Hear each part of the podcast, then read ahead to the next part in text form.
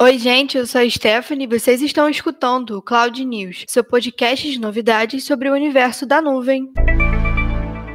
E no episódio de hoje você vai ouvir sobre uma pesquisa que fala sobre a diferença na remuneração de homens e mulheres. Vamos falar também do plano da New Bank para mais cargos femininos, dos cursos criados para mulheres pela Microsoft na área de tecnologia e também sobre as inscrições para o programa Mulheres na Ciência. E começando com uma notícia que não é novidade para ninguém, mas que também não deveria acontecer, afinal a gente está em 2021, uma pesquisa do iDados com base nas informações coletadas pelo IBGE no ano passado mostrou que todos os estados brasileiros, a média salarial das mulheres é inferior à dos homens. No caso do Mato Grosso do Sul, a diferença de renda é a maior. As mulheres ganham em média 65% da remuneração dos homens. A diferença pode se dar principalmente na questão dos cargos, já que os homens ocupam a maioria dos postos de liderança e com salários obviamente muito mais altos. Por isso, nós precisamos ficar atentas e promover a ocupação feminina em qualquer nível e setor, inclusive na tecnologia. Então, se você é mulher e está procurando emprego na área, dá uma olhadinha na nossa página da GUP, que você vai ter acesso a todas as nossas vagas disponíveis. A gente vai também deixar o link aqui na descrição do podcast para você clicar e ser direcionado para lá bem mais rápido. E falando em igualar as condições entre homens e mulheres no mercado de trabalho, a gente traz uma excelente notícia. A New Bank hoje tem 39% dos seus cargos de gestão ocupados por mulheres e anunciou que quer chegar aos 50% até 2025. Segundo Cristina Junqueira, que é a cofundadora da Fintech, a ideia é tornar a Nubank é a empresa mais igualitária do setor de tecnologia na América Latina dentro de cinco anos e ela quer bater essa meta antes, claro. A Nubank também pretende contratar mais de 3 mil mulheres até lá e o plano foi lançado nas vésperas do Dia da Mulher, mas a empresa também vai promover outras ações para incluir mulheres do mercado da tecnologia, como o programa Yes She Codes, voltado para engenheiras de software. Cargo que geralmente fica em torno dos 12% de participação feminina no Vale do Silício, tem 20% de ocupações de mulheres na Nubank, que é um número ainda baixo, mas já mostra um avanço bizarro rumo à igualdade entre homens e mulheres nessa área. E a gente já falou aqui na semana passada sobre alguns cursos gratuitos para mulheres na área de tecnologia e agora tem mais, muito mais.